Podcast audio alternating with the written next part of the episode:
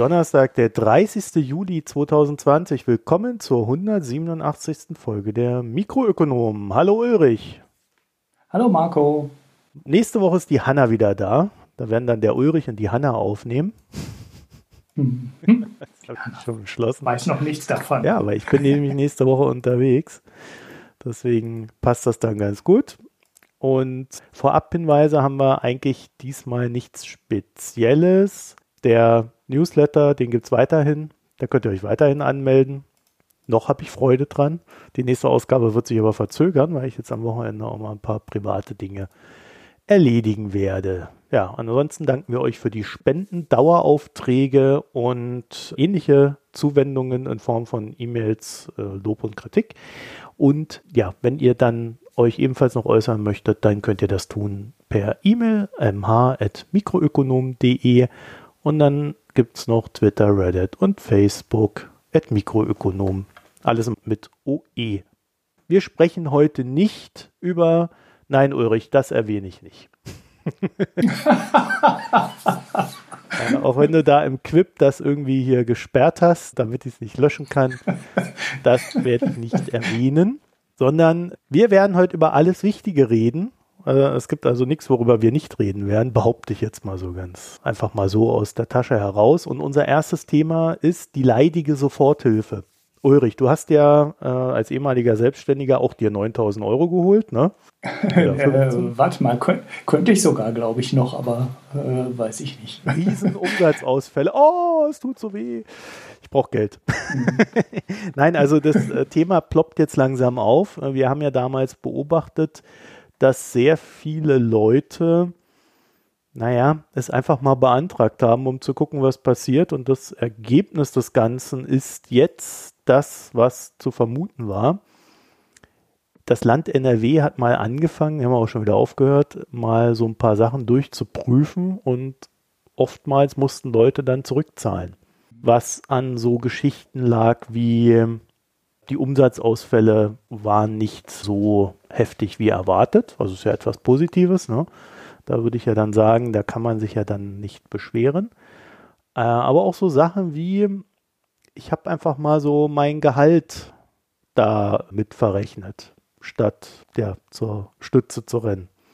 Also es gab ja viele Selbstständige, ich habe das auch äh, so in meinem Umfeld gehört, die die haben jetzt erstmal das Geld genommen, haben dann natürlich keine Gehälter bekommen und keiner wollte eigentlich irgendwie äh, Hartz IV beantragen und Wohngeld und sonst noch was, was man dann halt alles hätte machen müssen, äh, sondern die haben dann halt einfach die 9000 Euro genommen und das, was übrig geblieben ist von den laufenden Kosten, haben die dann äh, halt so privat genutzt. Das war eigentlich klar, dass es dann zumindest mal stichprobenartig vom Staat durchgeguckt wird und was stichprobenartig heißt und welches Bundesland da wie stichprobenartig oder eben auch ausführlich da durchguckt, das wird sich jetzt demnächst dann wohl zeigen. Jedenfalls tauchen jetzt so die ersten Probleme auf, dass Leute zurückzahlen müssen, was natürlich richtig übel ist, wenn es dann weiterhin nicht läuft. Ja, also es gibt mhm. ja diese Berufe, sowas wie Friseur oder so, oder jetzt auch manche Restaurants oder besonders Kneipen, die dann auch draußen äh, Plätze hinstellen können. Da brummt es wieder. Gerade Friseure habe ich jetzt irgendwie gehört, soll es erstaunlich gut gehen. Also als ob da, ich weiß gar nicht, wie das geht, aber also scheinbar haben die wirklich teilweise mehr zu tun als vorher. Ja, seltsam, ne? Ähm, mein Friseur hat auch am Montag auf, das hat er früher auch nie gehabt. So langsam sollte der aber doch eigentlich die Bugwelle der Langhaarigen äh, wieder verarbeitet haben. Ne? Ich gehe jetzt auch bald schon wieder zum zweiten Mal dahin. Ja, eben. Verstehe das jetzt auch ja, nicht. Ich war ja schon zweimal. Ich gehe jetzt zum dritten Mal demnächst. Stimmt, ich war auch schon zweimal da. Ich ja. würde auch zum dritten Mal gehen, ja und bin da auch so ein bisschen überrascht, aber scheinbar haben die mehr zu tun, die Friseure. Vielleicht, weil die Leute sich jetzt auch sagen, ach, ich sterbe ja eh bald am Virus, dann kann ich mir auch öfter mal die Haare machen. Ich nicht, da Damit ich gut aussehe im Sarg. genau. Ja, ja. Eitel geht die Welt zugrunde, oder wie war das? Naja, also jedenfalls, es gibt einfach so Berufe, bei denen brummt das wieder, die haben dann auch kein Problem, wenn sie dann irgendwas zurückzahlen müssen. Wobei wir jetzt auch nicht sagen wollen, dass es jedem Friseur und jeder Friseurin gut geht, sondern das sind ja jetzt nur so anekdotische Beobachtungen und teilweise so Hören sagen. Aber äh, es gibt halt so Berufe, die da, da läuft es halt gar nicht. Ne? Also wenn du so irgendwie selbstständiger Messebauer warst und darauf angewiesen warst, zum Beispiel, was weiß ich, Grafiken zu erstellen oder so für irgendwelche Messen, ja, dann hast du gerade nicht sehr viel zu tun. Wenn du dann noch irgendwie Geld vereinnahmt hast und das dann zurückzahlen sollst, dann kann ich mir vorstellen, das tut schon richtig weh. Und an dieses Problem stoßen wir jetzt. In NRW war es so, dass die Landesregierung wieder aufgehört hat weil es ein paar Fragen gibt an den Bund, wie mit verschiedenen Dingen umzugehen ist. Also da gibt es ja auch alle möglichen Konstrukte, die man da berücksichtigen muss. Deswegen hat man erstmal wieder aufgehört und gesagt, wir fragen mal den Bund. Dahinter steckt natürlich, dass die Wirtschaft in Anführungszeichen, also die Verbände und auch sehr viele Kleinunternehmer äh, doch sehr lautstark ihren Unmut geäußert haben über die Prüfungen. Und da wir ja in NRW im September Wahlen haben, Ulrich, Regionalwahlen, mhm. hat sich der Armin bestimmt gedacht, oh, das kann ich jetzt gerade gar nicht gebrauchen. ja, also es kann aber noch was sein, wenn die Wahlen vorbei sind, dass es dann einfach munter fröhlich weitergeht. Naja, also mhm. da stoßen wir an so ein paar Problemlagen und ähm, es wäre natürlich schon so gewesen, man hätte dann als Unternehmer sich kein Gehalt ausschütten sollen, sondern man hätte dann ja, zum Amt gehen müssen. Ja, das wurde ja sogar äh, vereinfacht, ne? die Zugangswege. Ja, du musst ja nicht mehr explizit also, Hartz IV beantragen, sondern wenn du weniger als, ich weiß es jetzt nicht aus dem Kopf, ich meine 20 oder 30 Stunden im Monat arbeitest als Selbstständiger, hast du schon Anspruch auf Arbeitslosengeld. Und hm. das hätte ja, dann wahrscheinlich ja. gegriffen und wenn das nicht gereicht hätte für die Miete, hätte es dann noch einen Wohnzuschuss gegeben und so weiter. Also äh, das gab alles diese Möglichkeiten und ein paar Leute haben dann gesagt, ah, pff, ja, habe ich jetzt keinen Bock drauf oder will ich jetzt nicht, mach das so und da kann man nur hoffen, dass es nicht allzu vielen auf die Füße fällt. Ne? Weil da reden wir ja dann schon, also wenn wir dann so über 4.000, 5.000 Euro reden, die jemand zurückzahlen soll, in einem Geschäft, was dann vielleicht weiterhin nicht mehr läuft. Ich glaube, das tut sehr weh. Ja, das mit den einfacheren Regeln hat sich halt auch überhaupt nicht rumgesprochen. Ne? Also das, was du jetzt gerade da nennst, ne? für die Solo-Selbstständigen, die dann einfacher quasi an Hartz IV kommen konnten, ohne den üblichen ähm, Striptease, den du dann da machen musst. Ne? Du musst dich da ja völlig blank machen, was Vermögen und alles angeht. Mhm. Und es dauert ja auch ewig. Das weiß ja jeder, der mal irgendwann, mal, jeder kennt ja diese Geschichten, wo du durch die Prüfung gehen musst und wie hart die sind und wie detailliert die sind und wie lang das dann manchmal auch dauert, bis das Geld genehmigt wird. Und genau deswegen sind die Regeln ja dann an der Stelle für die Solo-Selbstständigen stark vereinfacht worden. Das hat sich aber bei weitem nicht so weit rumgesprochen wie die ja, Sofortkredite mhm. oder die Soforthilfe. Ja, ist tatsächlich so. Also gerade Musiker, äh, so eine klassische Zielgruppe, hätten in Hartz IV gehen können. Und da habe ich tatsächlich vielfach gehört, dass äh, die das nicht wussten, nicht gemacht haben. Und bei Hartz IV ist es ja schon so, dass, also du machst da keine großen Sprünge, ne? aber die Wohnung ist bezahlt, du hast eine Heizung und du hast ein bisschen Kohle, was ja immer noch besser als nichts ist und kannst du halt gucken, dass du vielleicht noch nebenher irgendwo dann doch noch was kriegst. Da weiß man dann immer nicht, wem man es vorwerfen soll. Ne? Hätte man dann mehr Werbung machen müssen, mehr Aufklärung, aber wieso wissen wir es und die Leute nicht? Das sind halt alles so Sachen, da hätte man sich kümmern müssen. Da würden die Zyniker sagen, ja, die Leute hatten doch Zeit, sind ja selber schuld, wenn sie sich dann nicht kümmern. Ja, auf, der, ja, ja. auf der anderen Seite kann man natürlich dem dann entgegenhalten, ja, die waren aber auch alle stark verunsichert, hatten Angst und psychische Probleme vielleicht dann noch äh, aufgrund dieser Angstzustände und keine Ahnung. Ja, also ich habe ja so ein bisschen die ähm, These, die Idee, dass es vielleicht ganz gut wäre, auch wenn es sicherlich andere Ungerechtigkeiten wieder schafft, wenn man einfach sagt, okay, wer es jetzt bekommen hat, die Kohle, der kann sie halt behalten und damit haken wir das Thema ab. Dann sparen wir uns einmal die Fälle, die dann zurückzahlen müssen.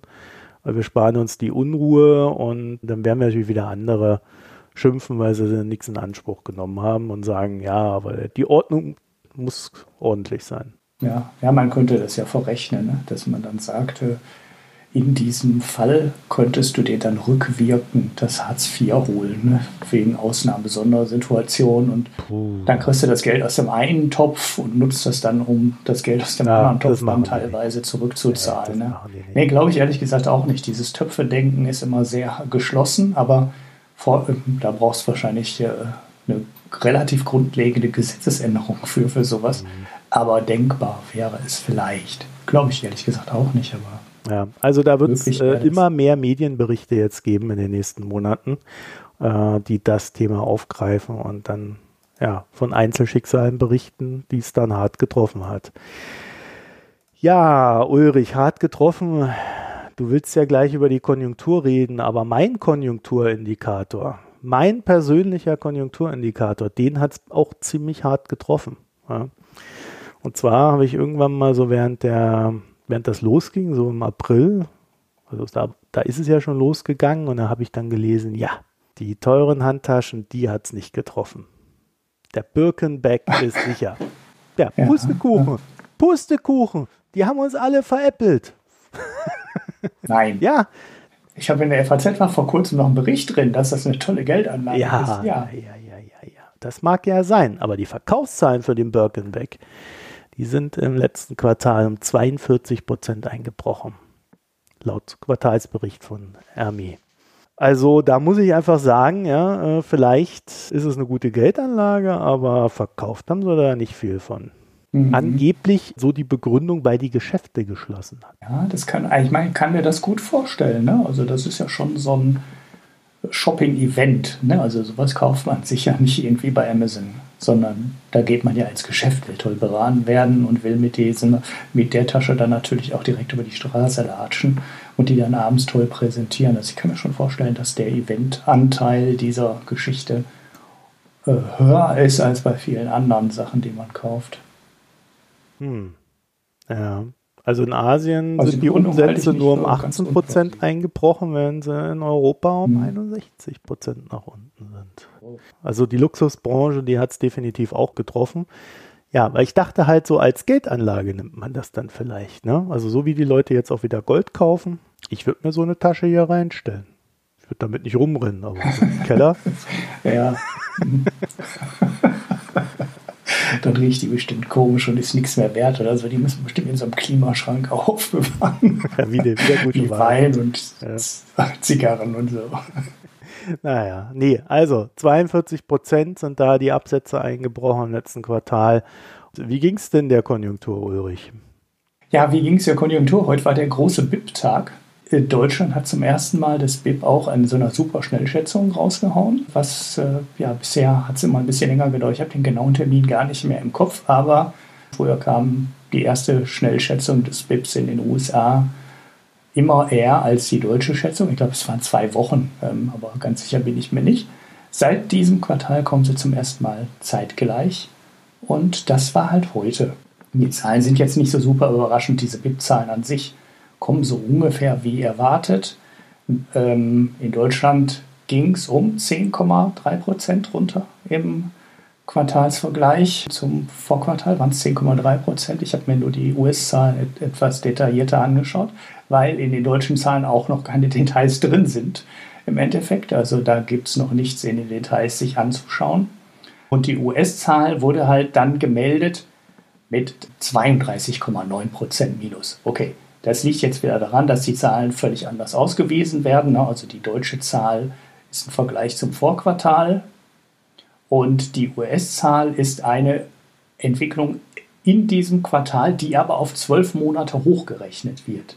Das heißt, wenn jetzt alle vier Quartale so schlecht wären wie das zweite Quartal, dann gäbe es halt ein Jahresminus von 32,9 Prozent. Innerhalb des Quartals war das Minus aber nur so ungefähr 9%. Das heißt, so auch in der Größenordnung, wo Deutschland lag. Ähm, schon ganz interessant, weil man eigentlich dachte, dass Deutschland deutlich äh, schwerer getroffen wird, weil deutlich stärker exportorientiert. Aber so wahnsinnig groß sind die Unterschiede nicht. Ich würde sie jetzt auch nicht auf die Goldwaage legen, weil sind sowieso vorläufige Zahlen. Da wird sich noch eine Menge dran ändern. Mhm. Äh, gerade in diesen Zeiten der großen Unsicherheit wird da halt noch, die, wird da halt noch jede Menge passieren, weil viele der Sachen, die da reinlaufen und der Subindikatoren, ja, da sind halt auch Schätzungen drin, da wird bestimmt auch ein bisschen geglättet in den Einzelverfahren, um da so starke Schwankungen auszurechnen. Und das hat jetzt natürlich in so einer extremen Ausnahmesituation mögen diese Mechanismen dann auch nicht so gut funktionieren, wie sie normalerweise funktionieren.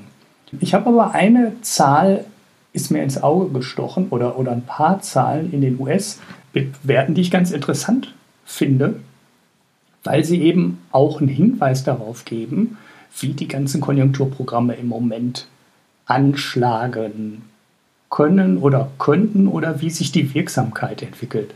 Da gibt es ja schon seit Ewigkeiten ganz viel Diskussion von Makroökonomen, wem man und über welche Maßnahmen Geld geben muss, um die Konjunktur anzuschieben. Ne, da gibt es halt die eher Wirtschaftsliberalen, die dann immer sagen, man muss, der, muss den Leuten einfach äh, die weniger Steuern abziehen und vor allem der Wirtschaft weniger Steuern abziehen, weil dann fangen die an zu investieren und dann wird ein Land reicher und das ist dann am Ende gut für alle.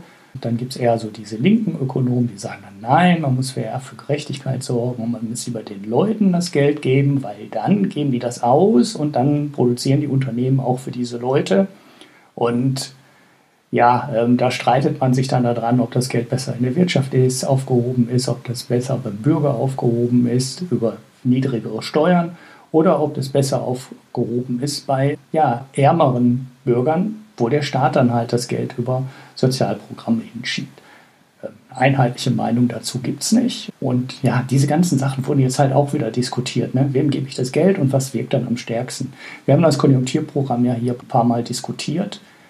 Im Endeffekt weiß aber dann gar keiner, ob es jetzt sinnvoller gewesen wäre, den Leuten Schecks zu geben, ob man das Kindergeld mal ähm, einmalig erhöht hätte. Und es ist ja so ein, so ein Schwall von Maßnahmen gewo äh, geworden, das ist wahrscheinlich auch alles ganz okay, aber ähm, liegt am Ende auch daran, dass keiner genau sagen kann, welche ähm, Einzelmaßnahme jetzt genau welche Wirkung entfaltet. Und ähm, daher fand ich die Zahlen zum Einkommen in den USA ganz interessant. Wir haben ja einen historischen Wirtschaftseinbruch, ähm, haben wir schon gesagt, habt ihr in den Nachrichten auch alles schon gehört und gesehen und war ja auch alles wie erwartet. Äh, interessant ist aber jetzt, dass in den USA die Einkommen durch die ähm, Schecks, die die Regierung durch die Gegend geschickt hat an alle Haushalte, um 1,5 Billionen Dollar gestiegen ist. Hm. Ja, das wissen wir jetzt aber auch schon länger, ne? Ja, ja, genau. Das heißt, wir haben jetzt ein, äh, das ist die Zahl, die immer ausgewiesen wird mit, mit dem BIP. Das heißt ein Disposable Personal Income, also die, die Menge Geld, die die Haushalte äh, verdienen, die quasi auf dem Konto landen ne, und die ausgegeben werden kann. Diese Zahl ist um 42,1 Prozent gestiegen. Das heißt, wir sind mitten in der schlimmsten Wirtschaftskrise und die privaten US-Haushalte haben 42 Prozent mehr Geld als vorher. Das ist eine absolut bemerkenswerte Zahl, finde ich. Und was ich jetzt fast noch interessanter finde, ist, dass die Einnahmen, ne, also 1,5 Billionen Dollar, zu noch viel, äh, noch, zu einem noch viel stärkeren Anstieg der Ersparnis gesorgt hat. Und das ist der eigentlich interessante Faktor. Denn die, ähm, das Personal Saving, das ist dann auch wieder so eine Zahl, die jedes Mal mit dem BIP kommt, ist von 1,6 Billionen auf 4,7 Billionen gestiegen. Das heißt, um 3 Billionen die Amerikaner haben 1,5 Billionen mehr auf dem Konto gehabt und haben über 3 Billionen mehr gespart. Das heißt, die Volkswirtschaft, die viel zu wenig spart und so weiter, der US-Haushalt, der viel zu wenig spart und viel zu viel auf Pump lebt, hat plötzlich eine Sparrate, die auf 25,7 Prozent nach oben geschossen ist. Vorher war der Wert 9,5 Prozent. Im ersten Quartal, da hat, diese, hat Corona schon seine Schatten vorausgeworfen. Ähm, historisch ist der Wert eigentlich ein bisschen niedriger, war allerdings auch vor Ausbruch der Krise in den USA nicht ja, außergewöhnlich niedrig, sondern eher so in diesem langfristigen Rahmen.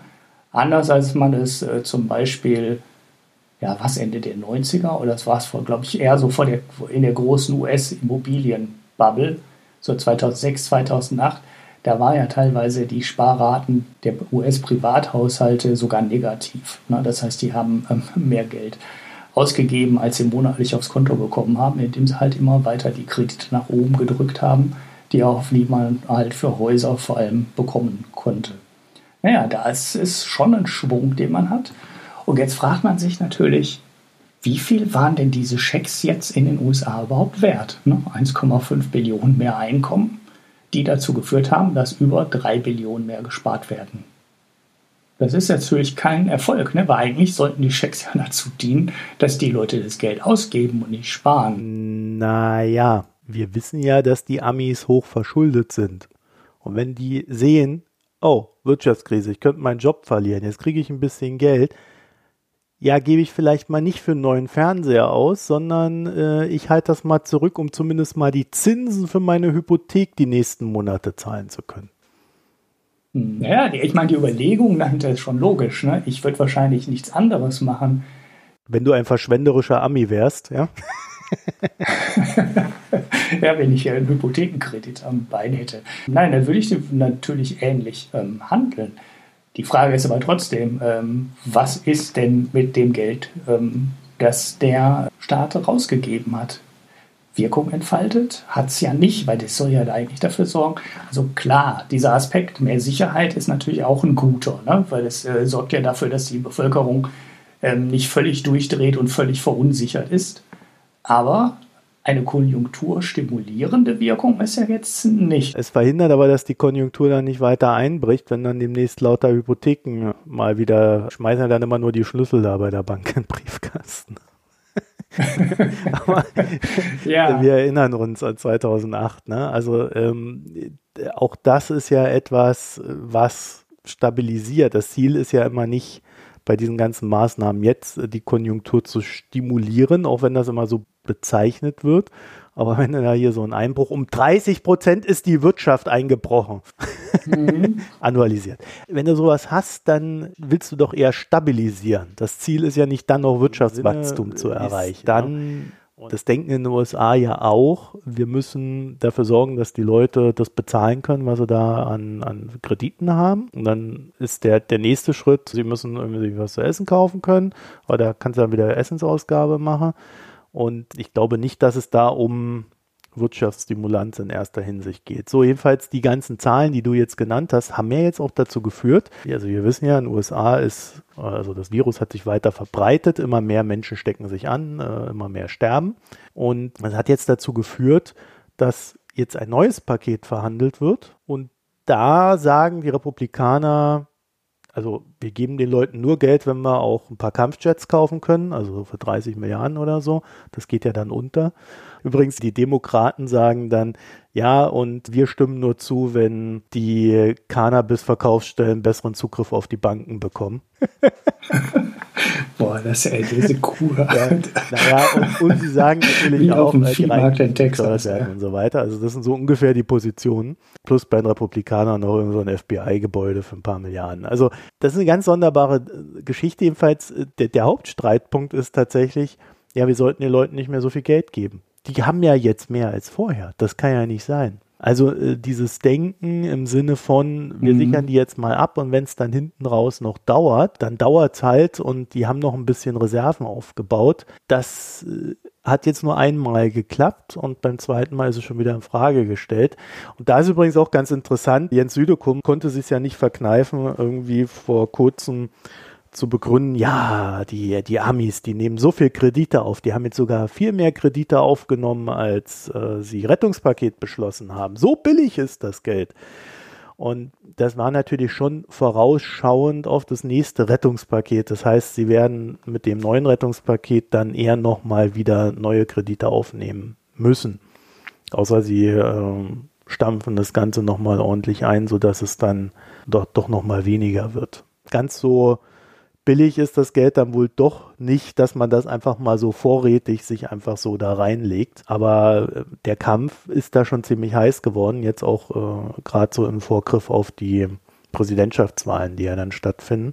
Und was ich auch noch so ganz interessant am Rand fand, ist, die Republikaner haben versucht, das Ganze zeitlich so zu strecken, dass sie erst in die Endverhandlungen kommen, wenn es dann kurz vor Auslaufen der bisherigen Maßnahmen ist, um dann irgendwie Druck auf die Demokraten zu erzeugen. Das Problem ist bloß, um so ein Ding zu implementieren, brauchst du ein paar Monate. Ob das jetzt so der beste Zug war mhm. oder ob da jetzt dann trotz Hilfen am Ende nicht das Geld da ankommt, wo es ankommen soll, das wäre ja genau dieser Zeitraum bis zu den Wahlen. Also da könnte es schon noch auch noch sein, dass sie sich da ins eigene Fleisch geschnitten haben mit ihrer Verhandlungstaktik.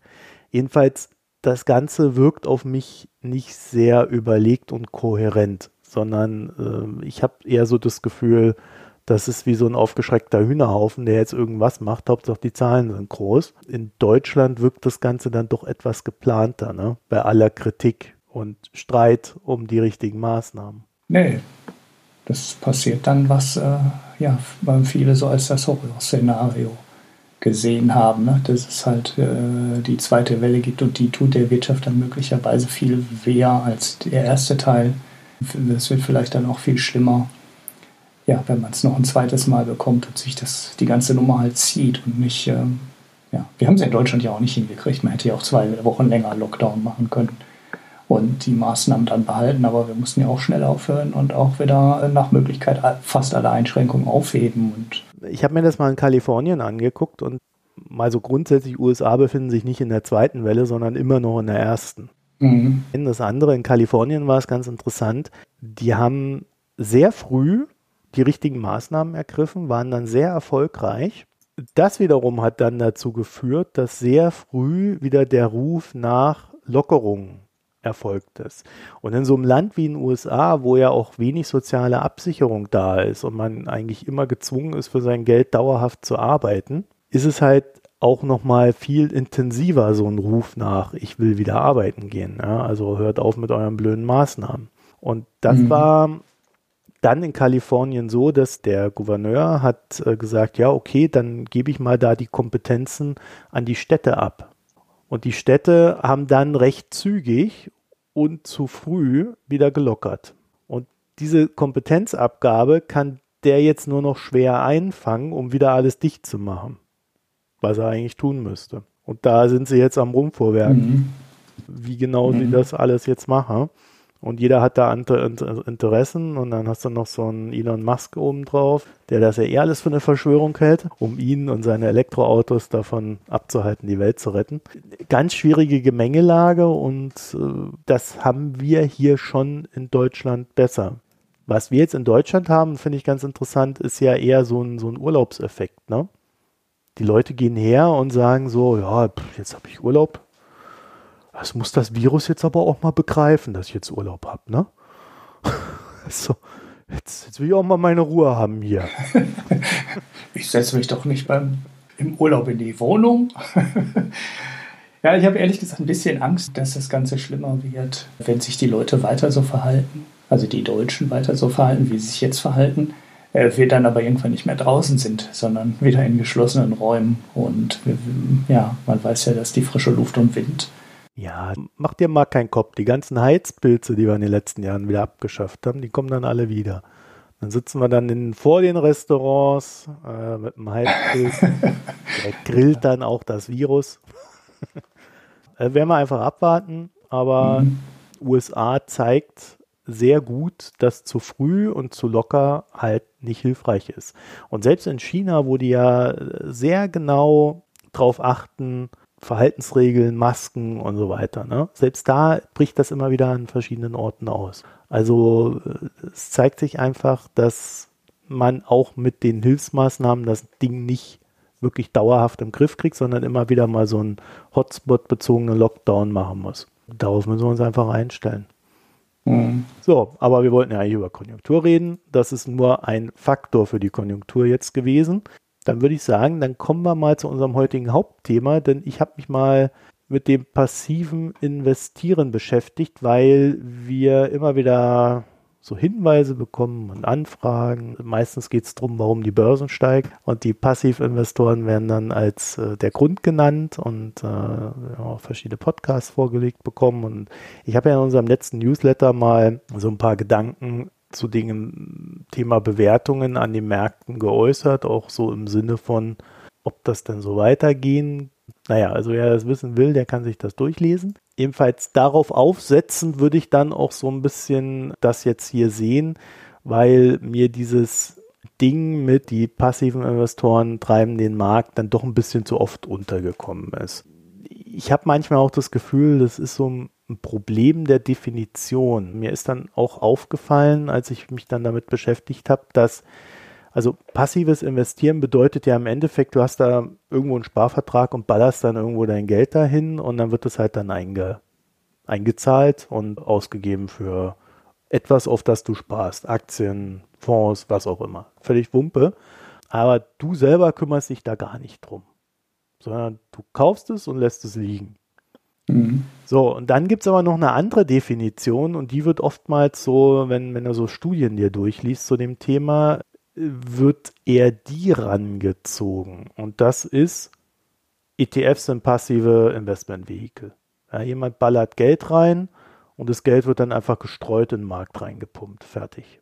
Diese beiden Definitionen haben natürlich völlig unterschiedliche Bedeutungen, weil wenn jemand einfach nur jeden Monat irgendwo Geld reinpumpt und dann passiv dann wirklich dann liegen lässt und vielleicht auch mal durch eine Bestphase hindurch oder durch einen wirtschaftlichen Einbruch hindurch immer wieder weiter investiert, dann hat er ja ein ganz anderes Ziel, als wenn jemand in einen ETF rein investiert, der möglichst breit streut, weil auch dieses Investieren in so einen ETF kannst du ja durchaus aktiv machen auch wenn der ETF selber breit streut, kannst du ja den alle paar Monate da auch mal wieder verkaufen, wenn du das Gefühl hast, die Börsen gehen jetzt nach unten. Ja, also das sind so Definitionsprobleme, die man mhm. da hat und äh, die müssen wir zumindest mal zur Kenntnis nehmen. Wo fangen wir denn da an? Grundsätzlich war ja immer der Ausgangspunkt dieser ganzen Diskussion, die Börsen sind hoch, die Börsen steigen, keiner weiß warum so richtig. Es passt eigentlich nicht zu den Fundamentaldaten. Heute haben wir den BIP-Einbruch gesehen. Der DAX steht ja auch schon wieder 1000 Punkte tiefer zum temporären Hoch äh, vor einiger Zeit. Also es tut sich ja auch nach unten hin was. Da weiß man dann mal nicht, wie nachhaltig das ist. Punkt ist, viele pro professionelle Investoren liegen momentan noch einfach falsch. Also die haben gedacht, das Ding rauscht einmal nach unten, dann gibt es eine kleine Erholung und dann machen wir noch ein neues Tief weil es ist ja völlig klar, dass die Wirtschaft weiter einbricht. Und selbst wenn sie nicht weiter einbricht, sie wird sich eigentlich so schnell nicht wieder auf diese alten Niveaus hin erholen. Also das, was wir Ende letzten Jahres an äh, BIP hatten, werden wir eine Weile nicht sehen. Also auch die äh, Konjunkturexperten sind da durchaus dabei zu sagen, ja, also zwei, drei Jahre werden wir schon brauchen, um auf diese Niveaus wieder zurückzukommen. Grundsätzlich ist also der Anstieg eigentlich nur damit begründet, dass man halt sagt, naja, die Notenbanken haben das Risiko aus dem Markt rausgekauft, die haben ETFs gekauft, äh, die haben ja, äh, Anleihen gekauft, sie haben Junk-Anleihen gekauft, äh, beliebtes Beispiel Netflix und dadurch ist das Risiko aus den Märkten rausgegangen und dadurch sind die Kurse wieder nach oben gelaufen. So, das ist mal so die, die Grundthese. Liquidität ist da, die muss irgendwo hin, also wird irgendwas gekauft, Markt funktioniert. So, das heißt aber auch, äh, dass ähm, eine Nachfrage besteht, die natürlich nicht auf Basis von Fundamentaldaten existiert, sondern das ist reine Technik, reine Markttechnik. Ein zweiter wesentlicher Faktor ist in den USA, wo wir ja den, den Leithammelmarkt haben, ne, also die Leitbörsen, sind eine der treibenden Kräfte Privatanleger. 20 bis 25 Prozent der täglichen Trades in den USA kommen von Individuen. Was enorm ist. Also das hatten wir vorher nicht. Und das wird dann begründet äh, mit so, ja, das sind viele Leute, die vorher Sportwetten gemacht haben, sind jetzt an die Börsen gegangen. Es gibt dann aber auch viele Leute in den USA, die, naja, kein Einkommen mehr hatten und dann halt gesagt haben, ja, dann probier es halt an der Börse. Irgendwie muss ich ja mein Geld verdienen. Wenn ich nur daheim sitzen kann, wo soll ich hin? Ja, an die Börse. So, dann hast du gleichzeitig diese, diese ganz tollen Angebote hier von äh, Robin Hood und wie sie alle heißen. Äh, die alteingesessenen Broker haben ja nachgezogen. Das heißt, du kannst für recht wenig Geldeinsatz bis gar kein Geldeinsatz an Kosten äh, Aktien traden oder auch Optionen und sonstiges. Diese aktiven Investoren sind zwar nicht nur Männer, es sind aber sehr viele Männer und das kann man dann auch in den sozialen Medien beobachten. Das sind die sogenannten Retail-Pros da gibt es Instagram-Channel, da gibt es Twitter-Channels, da gibt es auf YouTube und so weiter. Also alles, was du dir ausdenken kannst, was so ein äh, Model für Lippenstift macht, macht halt auch der Investor von heute, der Privatinvestor. Also früher waren das ja, ich weiß nicht, so AOL-Chats. Ich weiß nicht, ob das noch jemand kennt. Ne? Internetforen. Gut, äh, Reddit gab es damals auch schon, ist aber heute viel größer. Newsletter waren sehr beliebt. E-Mails. Ja, also äh, Faxe. Ja. Kennt kaum noch einer. Ich habe schon lange keinen Fax mehr mit mm. bekommen. So, jedenfalls heute sind das dann halt Twitter, Discord, irgendwelche Messenger, ja, WhatsApp, Telegram. Also da, da kannst du dich zuballern mit Infos, das ist der hellste Wahnsinn. Und die etwas professionelleren von diesen Privatanlegern, die machen dann auch tatsächlich so Interviews mit CEOs. Die gehen dann so hin, ne, haben dann irgend so eine Pennybutze investiert und ja, hier, ach, toller Typ und erzähl uns doch mal, was du machst. Manchmal klappt das dann, ne? Das ist so, die, die bauen quasi ihr eigenes Pushing Powerhouse da auf und pushen dann die Aktien nach oben und da hat sich dann wiederum auf so eine, äh, auf der Gegenseite so, haben sich so ein paar Hedgefonds äh, positioniert, die auch explizit in diesen Penny Stocks dann unterwegs sind und ihr Research haben und die kontern dann solchen Aktionen dann auch tatsächlich immer mit ähm, Informationen, vulgo negativen Informationen. Und da entsteht dann so ein kleiner Kampf zwischen den Realisten und denen, da, äh, die da die Aktien da nach oben zocken wollen. Aber das nur so am Rande. So, und dann gibt es so schöne Statistiken. Aktien, die von diesen Individuen gehalten werden, steigen stärker als andere Aktien die eher so von Fonds und Co. gehalten werden. Gleichzeitig sinkt diese Rendite, die die Individuen erzielen, stark ab, wenn sie die Aktien länger halten. Das heißt, der Markt setzt für den Einzelnen eigentlich einen Anreiz zu zocken. Weil sobald er länger hält, macht er weniger Rendite, sprich öfter mal auch Verlust. Eben weil es ja nur eine Zockerei ist, ne? so ein selbstbeförderndes System am Ende. Es gibt natürlich eine große Ausnahme, Ulrich, ne? die kennst du ja. Wird von vielen Robin Hood-Anlegern äh, gehalten. Äh, Tesla. Äh, nein, du, ich wollte es nicht sagen, diese Folge. Du hast schon mal einmal Elon gesagt, habe ich genau gehört. Ich wollte nicht äh, schweigen. Ja. Ich hätte nämlich dann noch eine Geschichte über Elon Musk und seine bösartigen Werbemaßnahmen in Brandenburg erzählt. Naja, schade. Jedenfalls ist tatsächlich Tesla immer so die Akte bisher gewesen, bei der man auf, aus diesen Robin Hood-Zahlen, die haben ja da so eine API, wo du dich dran klemmen kannst und kannst dann so die anonymisierten Daten rausziehen.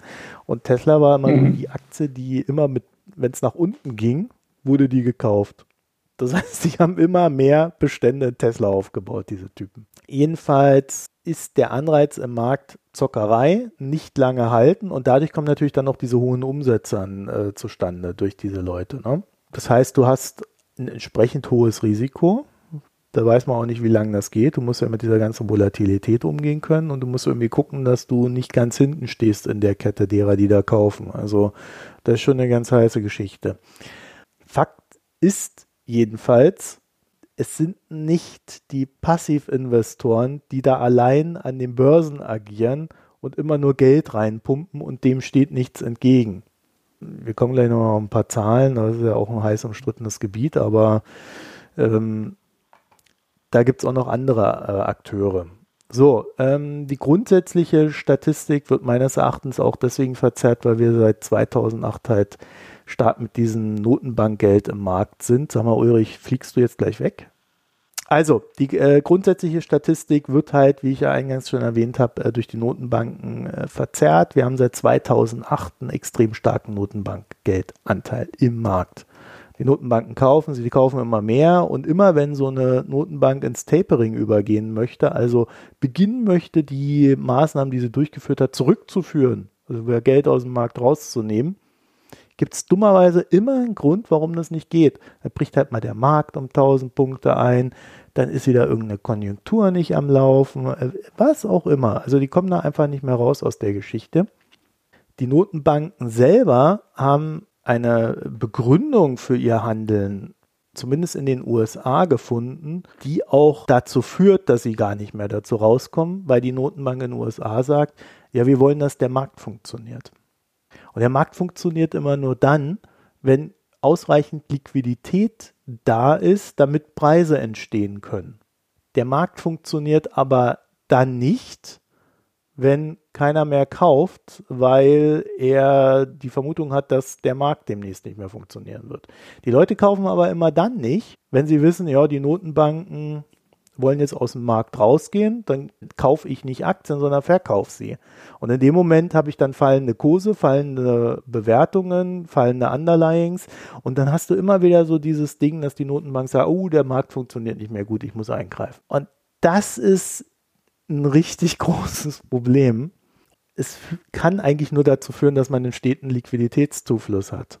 Und deswegen weiß ich nicht, ob wir sagen können, das sind immer nur passive Investments, aber diese passiven Investments sind halt nur ein Teil des Ganzen. Also wir haben da mehrere Faktoren, die da reinspielen. Und ähm, es gibt da eine schöne Studie von äh, Jun Su, die den Einsturz der Kurse zwischen 19. Februar und 23. März diesen Jahres untersucht hat. Und da haben wir gelernt, Aktien, deren passiver Anteil höher ist, verlieren bei fallenden Kursen mehr als Aktien, deren aktiver Anteil höher ist. Warum? Die Vermutung ist, dass aktive Investoren, also mal so vom Grundsatz her, auch passive Investoren killen ihre Position, wenn die Börsen fallen. Weil das ist so eine schöne Vorstellung. Ne? Man kauft über 30, 40, 50 Jahre immer nur ein und lässt liegen. Das funktioniert in der Realität nicht. Das hält keiner psychologisch durch. Und der Einbruch, den wir da im Februar und März hatten, der war so kurz, dass diese Leute gar nicht getriggert worden sind oder zum, nicht zum großen Teil. Sie hat die Vermutung, als sie ihre Studie gemacht hat, dass ein großer Faktor ist, dass bei passiven Anlagen wird gestreut verkauft. Da wird nicht gefragt, was ist das? Ist das vielleicht mehr wert als das andere? Und ich verkaufe den Mist und behalte das Bessere, sondern da wird einfach rausgehauen. In der Breite, alles weg. So, und bei den aktiven Investoren wird dann halt doch noch ein gewisses Stockpicking betrieben. Und damit kann man diese äh, Schwankungen in den Renditen erklären. Es gibt natürlich auch eine Kritik an der Studie, die nämlich sagt, wenn man alles zusammennimmt, dann dominieren die passiven Investments nur 30 Prozent des Marktes. Und das ist eine ganz interessante Zahl. Einmal nicht nur wegen der Kritik, weil das ist eigentlich Wumpe für die, für die Studie, weil ob das nun 30, 10 oder 50 Prozent des Marktes sind, ähm, in dem Moment, wo passive Investments weniger rentieren in einer Krise als äh, äh, die aktiven Investments, ist das halt eine Aussage, die eine andere Qualität hat. So, wenn aber die passiven Investments tatsächlich nur 30 Prozent des Marktes ausmachen, dann ist das ein Ticken mehr als die Privatinvestoren. Das ist aber nicht marktbestimmt. Also da wäre dann halt die Frage, wie man das dann noch bewerten will. Also ich denke, man kann nicht an der, an der Aussage festhalten, die passiven Investments treiben den Markt, sondern man muss halt dahin kommen zu sagen, sie sind ein Teil des Marktes, der vielleicht in guten Zeiten positiv wirkt, der aber viel negativer wirkt, wenn äh, die Zeiten schlecht sind. Weil die Leute dann nämlich am Ende doch ihr Zeugs da raushauen, aus Angst davor, Verluste zu machen. Kann halt auch immer sein, dass Algos sowas treiben. Ne? Also der, der Klassiker, dieses Selbstverstärkende. Ne? Bei Privatanlegern ist ja dieser selbstverstärkende Effekt im Abwärtstrend dann oft so, dass die halt dann von Unsicherheit und dann irgendwann Panik und äh, so war die alte Spirale ja. Ne? Dann, dann steigerte sich das immer hoch und nachher haben wir alles auf den Markt geworfen wie die Irren. Ähm, inzwischen machen die professionellen Anleger aber häufig was Ähnliches, weil sie einfach dazu gezwungen werden, ähm, eine ähnliche Spirale zu fahren. Dann steigt halt das Risiko, weil die äh, Schwankungsintensität der Aktien steigt. Dann sagen die Risikoindikatoren, hu, das ist aber eine risikoreiche Assetklasse. Ähm, und dann müssen die anfangen, also Fondsinvestoren, große strategische äh, Investoren, anfangen, Aktien zu verkaufen, obwohl sie eigentlich gar nicht wollen. Nur weil deren Risikomodell auf einmal sagt, das Zeug ist aber zu risikoreich, weil das ist ja gerade 15% gefallen oder 20% gefallen. Da ist ein bisschen prozyklischer Effekt auch eingebaut. Ne? Ob das jetzt der Auslöser war, weiß ja. ich nicht, aber. Ähm also äh, ich habe so ein Problem mit diesem Begriff, äh, die Algos, weil die Algos hast du überall. Die hast du bei den Privatanlegern, ja, die versuchen irgendwelche Arbitragegeschäfte zu machen. Die hast du bei den Hedgefonds, die hast du bei den gerade sehr äh, aktiv bei den Passiven. weil du dadurch nämlich die Kosten senken kannst. Da wird einfach ausgerechnet, wie viel muss ich was, wann, wie, wo kaufen, wenn ich den und den Geldfluss habe. Bei den normalen Fonds ist halt das Problem, auch die haben natürlich irgendwelche Algos da am Laufen, aber äh, also Algorithmen, um es mal auszusprechen. Aber die leben auch ganz stark davon, gerade ähm, an den Börsen, halt vom Geldzufluss oder halt eben auch vom Geldabfluss. Und wenn die einen Geldabfluss haben, weil die Leute sagen, oh, jetzt müssen wir aber mal hier, jetzt brechen die Kurse weg, äh, da hole ich mir mal mein Geld nach Hause. Oder ich brauche Liquidität, und das hatten wir ja im äh, Februar, März, ich brauche Liquidität, weil die Wirtschaft äh, geht baden und ich habe hier ein paar Rechnungen zu begleichen und ich muss gucken, dass ich da nichts mehr verliere ja, dann äh, haben die halt Abflüsse und müssen raushauen. Und was mhm. dann noch gekillt wird an Positionen, weil irgendwelche Stop-Loss reißen oder weil man sieht, oh, jetzt, jetzt sinkt alles. Es ist halt so, wenn du so einen Fonds am Laufen hast, dann brauchst du ja immer einen gewissen Punkt an Cash, weil du davon ausgehst, es kann jederzeit jemand kommen, der eine Ausschüttung möchte, der will sein Geld zurück. Der zieht mir Geld ab, also muss ich es ihm dann geben. So, das heißt, du musst einen gewissen Prozentsatz vorhalten und der Prozentsatz ist höher, wenn die Kurse baden gehen. Das heißt, mhm. sie haben ohnehin immer viel mehr Cash und müssen sich dann dieses Cash auch besorgen und das ist natürlich ein Treiber dann auch äh, an den Märkten nach unten hin. Also mhm. das sind alles, du hast die selbstverstärkenden Faktoren nach oben hin wie nach unten hin. Aber es geht ja jetzt hier an der Stelle nur darum, vor allen Dingen darzustellen, dass es nicht nur diesen einen Faktor gibt, der jetzt gerade so oft durchgenudelt wird. Und der Hintergrund ist ja die, diese Diskussion um das passive Geld oder das passive Kapital, hat ja immer so ein bisschen was von dieses Mal ist alles anders. Die Kurse können ja gar nicht fallen, weil sondern es ist halt einfach so, dass auch dieses passive Kapital ziemlich aktiv ist. Und da müssen wir uns halt überlegen, wie wir einmal da mit der, mit der Definition überhaupt umgehen und ob es nicht einfach prinzipiell ein sehr irreleitender Begriff ist, vom passiven Kapital zu sprechen. Zumindest in Konnotation mit, da wird immer nur eingezahlt. Am Ende noch so vielleicht so ein paar äh, Gedanken auch zum Thema Asset Price Inflation oder auch äh, Vermögenspreisinflation genannt mit der ja der André Kühnens äh, nicht so ganz zufrieden ist mit dem Begriff, wie er mir auf Twitter mitgeteilt hat. Also wir wissen ja schlichtweg nicht, wann sich diese Vermögenspreise, diese steigenden in reale Inflation niederschlagen. Was ich aber meine zu sehen ist, dass sich wenige Menschen darüber momentan Gedanken machen und das liegt an 2008. An 2008 haben die Notenbanken ohne Ende Geld im Markt gepumpt und es ist keine Inflation entstanden. Daraus mhm. leiten sehr viele Leute her, und das ist äh, 90 Prozent oder so, dass das auch diesmal nicht so sein wird.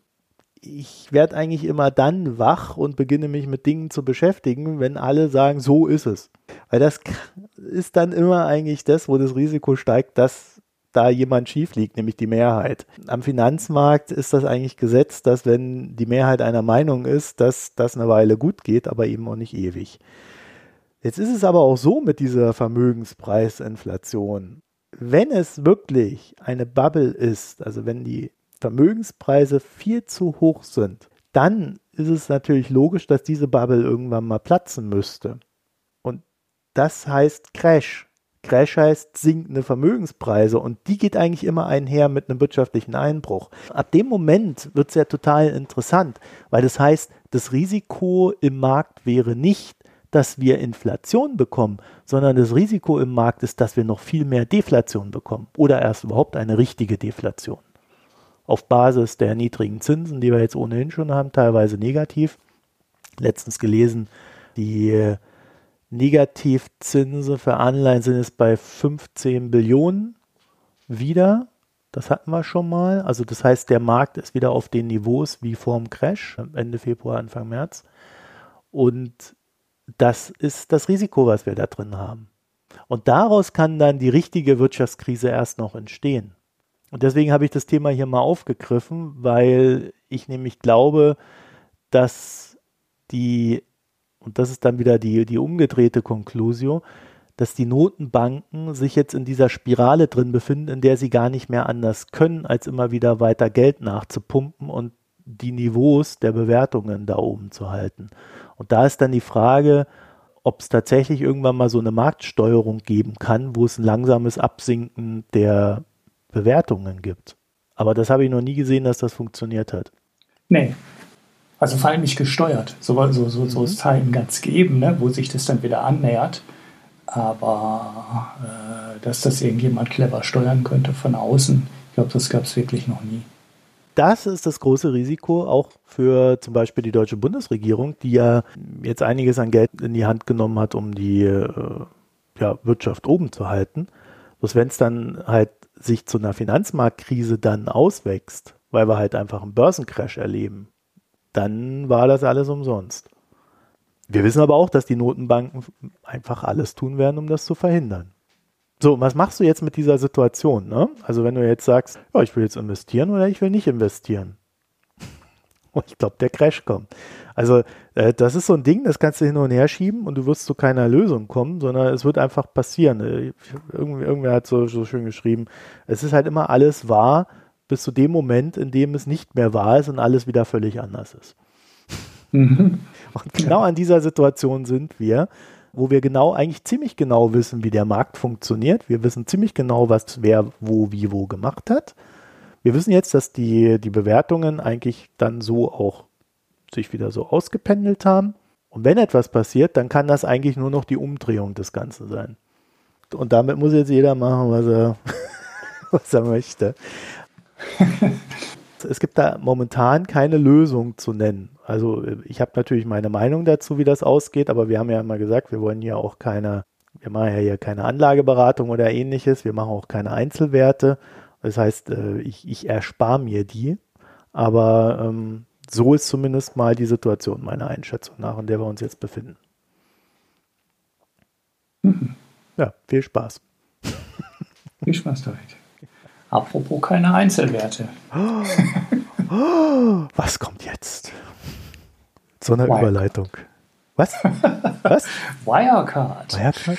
Ah. Ich habe ja von der, von der Consors Bank mir mal die Sparpläne angeguckt. Mhm. Wenn ein Unternehmen in die Insolvenz geht, dann ist es deine Pflicht als Anleger, deinen Sparvertrag darauf zu kündigen. Wenn du also einen Sparvertrag auf Wirecard hattest oder vielleicht sogar noch hast, dann solltest du unbedingt mal gucken, ob der noch läuft oder ob der. Oh Meinst du, da draußen sind Leute, die monatlich immer noch 250 Euro oder irgendwas in Wirecard stecken? Ja, offensichtlich, ne? Ich kann dazu nur eine Sache sagen. Es gibt immer jemanden, der es tut. Hm, naja, der es vergessen hat zu kündigen oder so, ja. Ja, na, ich fand das total interessant, weil ich würde ja instinktiv sagen, die Banken sind in solchen Fällen verpflichtet, den Sparvertrag auszusetzen und den Kunden zu fragen, willst du da wirklich weitermachen? Mhm. Aber nein, es, ist, äh, es ist genau umgekehrt, der läuft weiter, bis du ihn kündigst. Naja, dagegen wird jemand klagen, ob er die gewinnt. Hm, muss man mal schauen, ne? Ja, ich habe äh, in meinem Urlaub ja nicht so tolles Wetter gehabt und deswegen so ein bisschen Langeweile.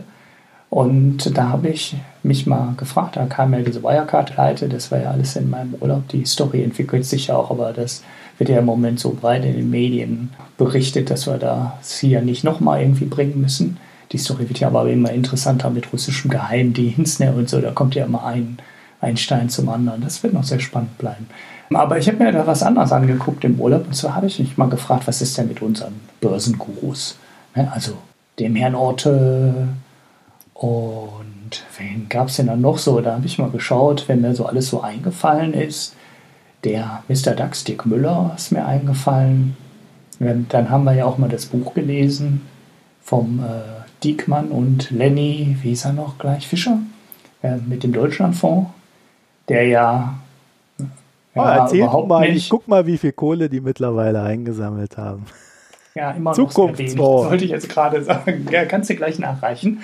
Aber dann habe ich mal geschaut, was ist eigentlich mit diesen Experten, die immer so im Fernsehen kommen und die immer sagen, äh, wie man sparen muss und wie man Geld anlegt und so weiter. Waren die klug und haben den Betrug geahnt oder waren die dumm? Ja, das war ja bei den klassischen Fonds, also ich sag mal, äh, der Banken, ne, also Union Investment zum Beispiel, ist ja von der Volks- und Raiffeisenbanken oder genossenschaftlichen Gruppe die Fondsgesellschaft, die waren ziemlich früh sehr skeptisch und haben den Fondsanteil, äh, den Aktienanteil, den Wirecard bei allen Fonds, wo sie die Möglichkeit haben, also wo sie aktiv investieren, nicht passiv investieren, sehr stark nach unten geschoben. Dann gab es auf der anderen Seite ähm, die DWS, die in großen Fonds richtig große Positionen hatte. Ne? Also ähm, wichtige, wichtige große Fonds. Und die sind teilweise so stark in Wirecard gewesen, dass die die gesetzlich eigentlich vorgeschriebene 10%-Grenze überschritten haben und das mit Hilfe von Zertifikaten. Also da soll äh, ein Zertifikat aufgelegt worden sein, wirklich nur für, für diese eine Fondsgesellschaft, die eins zu eins einfach die Wirecard-Aktie nachgebildet hat, eine gewisse Laufzeit hatte und darüber mussten die dann nicht die 10%-Grenze ausweisen in Wirecard, sondern das fiel dann aus den Positionen raus, die man berichten muss. Ich glaube, das sind die zehn größten, ne, die man monatlich veröffentlichen muss. Dann konnten sie halt dann 9, Prozent ausweisen, aber 2% oder 3% waren dann teilweise noch in 1 zu 1 Wirecard-Zertifikaten dazugepackt. Ähm, die CEPO-Trendgrenze ist nicht so hart, muss man jetzt vielleicht an der Stelle noch dazu sagen. Äh, das akzeptiert die äh, BaFin schon mal, dass man die kurzzeitig überschreitet. Kann ja auch immer mal passieren, wenn du halt gut anlegst oder du hast auch ein bisschen Glück und du hast eine große Position in einer Aktie, die dann auf einmal explodiert, dann kann aus so einer 8% äh, Position halt auch schnell eine 12% Position werden und dann gibt dir die Finanzaufsicht so ein bisschen Zeit, die Position wieder glatt zu ziehen. Aber ich glaube nicht, dass das der Grund war, warum die DWS da so richtig fette Positionen hatte in ähm, Wirecard. Naja, gut. Ähm, dann haben wir jetzt mal unsere Promi-Fonds, wie ich sie hier im äh, Clip genannt habe. Und da habe ich mir dann mal angeschaut, äh, ob die denn jetzt ja, übergewichtet waren oder untergewichtet waren. Jahresende, also die Zahlen sind nicht ganz zeitlich deckungsgleich, aber da die ersten Monate des Jahres noch halbwegs ruhig waren. Also Wirecard war so zwischen 100, 130 Euro, hat sich da, glaube ich, nicht so wahnsinnig viel getan. Ende des Jahres war Wirecard im DAX mit ungefähr 1,1 Prozent gewichtet. Ähm, das ist also so die Messlatte. Und ähm, der Max Otte Vermögensbildungsfonds, das ist äh, einer, der zum gleichen Zeitpunkt das gemeldet hat, also den kann man eins zu eins darüber legen. Der hatte 1,7 Prozent des Fondsvolumens in Wirecard, war also schon übergewichtet. Wenn man allerdings berücksichtigt, äh, dass das ein ähm, breitstreuender Fonds ist, der auch Anleihen hält, vor allem auch sehr viele Aktien äh, weltweit hält und insgesamt nur einen Anteil von 13,4 Prozent am Jahresende in deutschen Aktien hatte, also 1,7 Prozent des gesamten Fonds, 13,4 Prozent des äh, ja, Gesamtvolumens, hatte der dann einen Anteil, wenn man den jetzt auf den deutschen Anteil bezieht, ja, von deutlich über 10 Prozent. Das heißt, Wirecard war schon stark übergewichtet, wenn man das äh, auf den deutschen Anteil äh, bezieht. Dirk Müller, Mr. DAX, Premium-Aktienfonds, leider zeitlich nicht ganz deckend. Ähm, der Bericht ist von Februar 2020, das heißt ein bisschen später als die DAX-Gewichtung, aber wie gesagt, eine DAX-Gewichtung sollte sich in den ersten drei Monaten nicht so wahnsinnig viel getan haben. Der große Einbruch kam ja erst später. Wirecard auch eine der großen Positionen, der größeren Position, 3,1 Prozent des Fonds. Wie gesagt, DAX-Gewicht 1,1 Prozent, fast das dreifache Gewicht. Das ist jetzt auch natürlich ein Fonds, der weltweit in Aktien investiert. Wenn man das jetzt wieder auf den Deutschland-Aktienteil bezieht, ist der Anteil halt nochmal wieder deutlich stärker. Sprich, Dirk Müller war auch massiv übergewichtet in Wirecard-Aktien. Der Deutschlandfonds von Lenny Fischer und äh, Diekmann. Kai Diekmann, ja, für 13,9 Millionen Euro haben sie mittlerweile in ihrem Fonds eingesammelt. Ich meine, das ist ungefähr das, was sie irgendwie schon immer hatten. Ne? Ja, ja, das Ding hebt nicht ab. Eigentlich sagt man, ein Fonds in der Größenordnung ist zu klein um mit vernünftigen Gebühren Geld verdienen zu können, sowohl für die Fondsgesellschaft wie auch für die Anleger. Weil das ist so ein Fonds, den du gebührenmäßig nie runterbekommst, wenn du nur 15, 15 äh, Millionen Volumen hast. Das, also die äh, Performance per Anno ist bei 1,78 Prozent. Mhm. Ja, ich habe mir die Performance ist jetzt äh, an der Stelle ein bisschen schwierig. Ich habe in so ein paar ähm, Sachen reingeschaut. Der Benchmark ist ja nicht überall der gleiche. Ne? Also Ich glaube, der Kai Dickmann, dieser Deutschlandfonds, ist, wird als Gemischtfonds bewertet. Dirk Müller und Otte müssten wahrscheinlich als reiner Aktienfonds bewertet sein. Von daher ist es immer relativ schwierig zu vergleichen. Aber man kann, glaube ich, zusammenfassend sagen, keiner dieser drei Fonds, die ich mir da jetzt rausgepickt habe, ist sonderlich gut bewertet bei den klassischen äh, Fondsbewertungen. Die sind eigentlich maximal durchschnittlich, wenn nicht sogar unterdurchschnittlich. Ja, der Deutschlandfonds ist mit 1,06 minimal untergewichtet gewesen. Der Bericht ist jetzt von Ende März, aber wie gesagt, in den ersten drei Monaten darf sich an der Referenzgewichtung im DAX nicht so viel geändert haben. Gewicht im DAX gut 1,1 Prozent und der Deutschlandfonds lag bei 1,06 Prozent. Das heißt, er war minimal untergewichtet. Allerdings muss man auch hier wieder sagen, ähm, der DAX ist halt nur der deutsche Aktienindex, Deutschlandfonds weit streuend und der gesamte Aktienanteil im Deutschlandfonds lag nur bei 20 Prozent. Das heißt, ja, 1 Prozent bei 20 Prozent Aktienanteil ist halt wieder auch im Endeffekt auf den Aktienanteil durchgerechnet ein Anteil von über 5 Prozent. Das heißt auch massive Übergewichtung der Wirecard-Aktie. Und äh, den vierten Fonds, den ich mir angeschaut habe, habe ich aber auch schon gedacht, dass der wahrscheinlich relativ, relativ unspannend wird in dieser Hinsicht. Das war der äh, Marc Friedrich und Kollege Fonds. Ich habe keine Lust mehr, den Namen zu merken. Ähm, und wie erwartet ist in dem Fonds, habe ich noch nie wirklich reingeschaut. Ne? Aber da ist natürlich Gold drin, physische Werte, ein paar Immobilienaktien, ein Haufen Minenaktien und der Anteil an äh, reinen Aktien ist auch sehr gering, allerdings kein Wirecard drin, zumindest in dem Bericht, den ich gefunden habe. Das heißt, der Herr Friedrich hat es dann wirklich geschafft, keine Wirecard-Aktien zu halten, aber eigentlich auch nicht so überraschend, weil sein Aktienanteil, wenn man die Minenaktien und die Rohstoffaktien rausrechnet, äh, sowieso sehr gering ist. Ja, das war's mal zu den Promis und Wirecard. Ja, Börsengurus. Wirecard kostet 225 was Max Otte, Google-Teaser. Das, das hat er gesagt? Echt? Ich, ich weiß nicht, das war jetzt der Google-Teaser. Wir haben auch vorgelesen. Keine Ahnung, was der Otte dazu gesagt hat. Das oh, steht leider nicht. Ja. So vollständigen Artikel. Das muss ich natürlich nachgucken, ne? Sei mir ja wieder selbst reingelegt hier. Hier, Otte ist über seinen Fonds in Wirecard investiert. Wir sind nach den Short-Attacken im Februar im Max Otte Vermögensbildungsfonds eingestiegen, erklärt der Fondsmanager.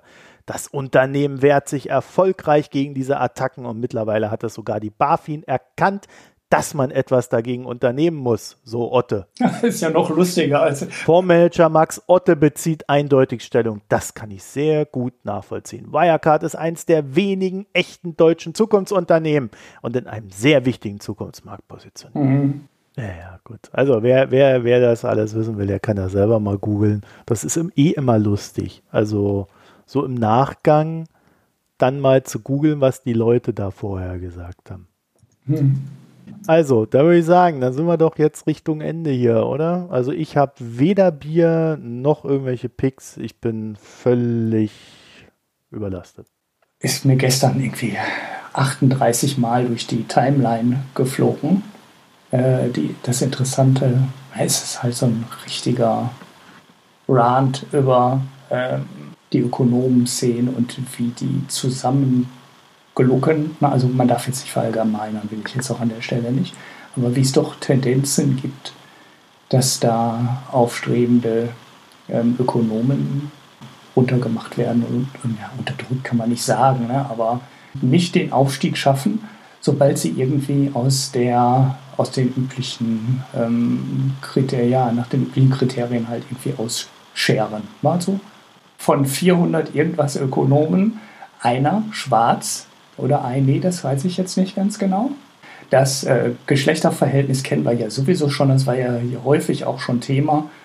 Auch schlecht, aber nicht so schlecht. Ja, also jetzt nicht so, nicht so super extrem, aber halt auch massiv unterrepräsentiert. Und in diesem extrem langen Blogpost, den ich auch nicht zu Ende gelesen habe, muss ich sagen, zwei Drittel habe ich geschafft, aber dann war ich gestern Abend einfach müde und habe gesagt, puh, ähm, habe dann noch irgendwie einen Tweet dazu geschrieben, ähm, weil dann Rudi Bachmann auf Twitter geschrieben hat, dass er diesen Artikel empfohlen hätte und dann von irgendeinem anderen hohen Tier in der Ökonomie-Szene ähm, so eine Takedown, also per DM eine Takedown-Notice bekommen hat. So nach dem Motto, äh, mach den Retweet weg oder, äh, oder na, irgend halb unausgesprochene, aber in großen Buchstaben geschriebene Drohung, ähm, worauf den äh, Retweet dann wohl auch entfernt hat, aber dazu dann halt einen Tweet geschrieben hat. Da habe ich dann so ein bisschen flapsig zugeschrieben, äh, selbst wenn die Geschichte, so nach dem Motto, selbst wenn die Geschichte ausgedacht war, war es gut, weil so kriegt der Artikel von Claudia Sam, ich spreche es jetzt einfach mal deutsch aus, wahrscheinlich ist es äh, falsch, ähm, noch mehr Aufmerksamkeit, als er sowieso bekommen hätte. Und äh, ja, das wäre mein, mein Pick 1a. Und dann schiebe ich vielleicht noch, wenn ich noch einen zweiten Pick machen kann, diese Rede ja, diese Rede von Alexandria Ocasio-Cortez äh, hinterher, die ja jetzt schon ja, gut, die war super, so ein bisschen älter ist, die wahrscheinlich auch schon alle gesehen haben, aber die jetzt. Die ist doch von letzter Woche so alt. So alt ist die noch gar nicht. Ja, ja, okay. Ja, ähm, ja die Zeit fliegt vorbei, denke ich manchmal. Ähm, die kann man dann auch nochmal in die Shownotes packen, weil die war ähm, auch ähm, ja ziemlich ähm, beeindruckend. Ja, die kann halt reden, ne? Die kann halt einfach äh, gut auf den Punkt reden und das kann nicht jeder, also wir ja auch nicht, deswegen quatschen wir ja so viel.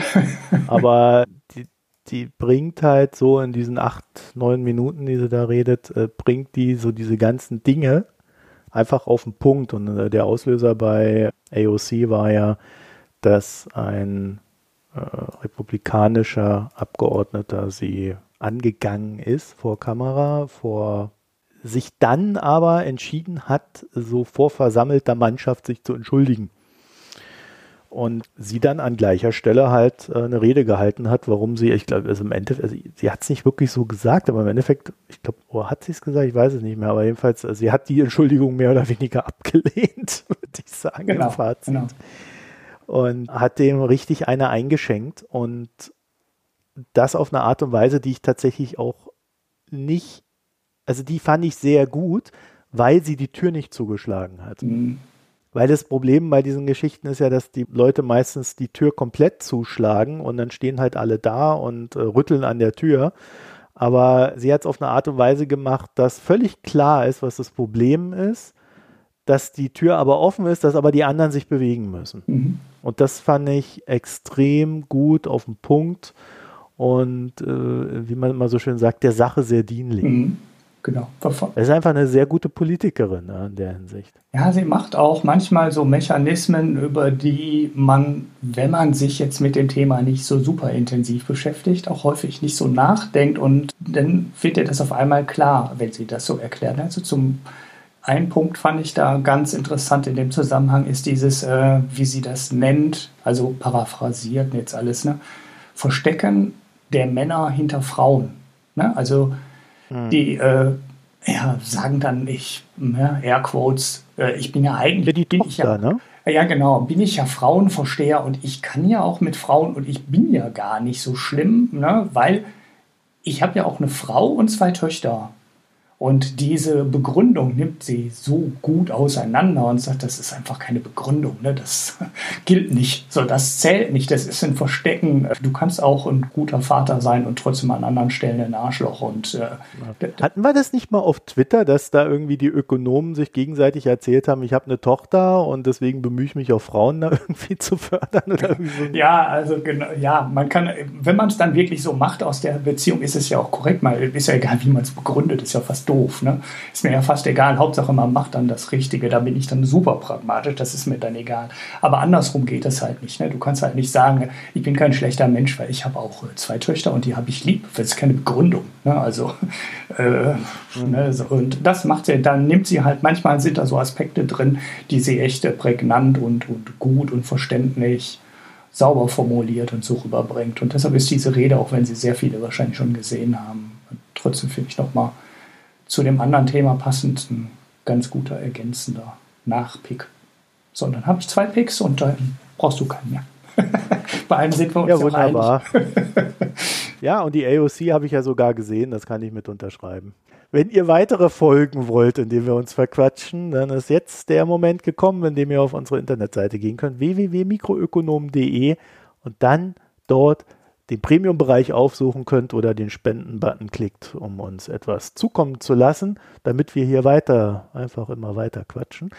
Ja, wir haben mittlerweile Patreon abgeschaltet. Ganz interessant. Das ging einfach auf Knopfdruck. Mhm. Irgendwann habe ich den Knopf gefunden, der ist sehr schwer zu finden, aber ich habe ihn dann gefunden über Google.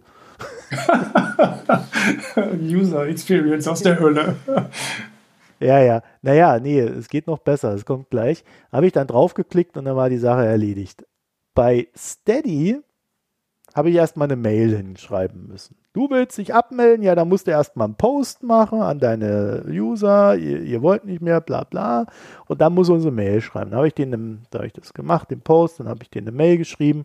Dann kam irgendwie nach anderthalb Wochen oder so eine Mail zurück ja, wir haben so super viel zu tun, deswegen können wir uns jetzt nicht dran kümmern. Ach, und Elternzeit und das und jenes und Corona und alles ganz schlimm.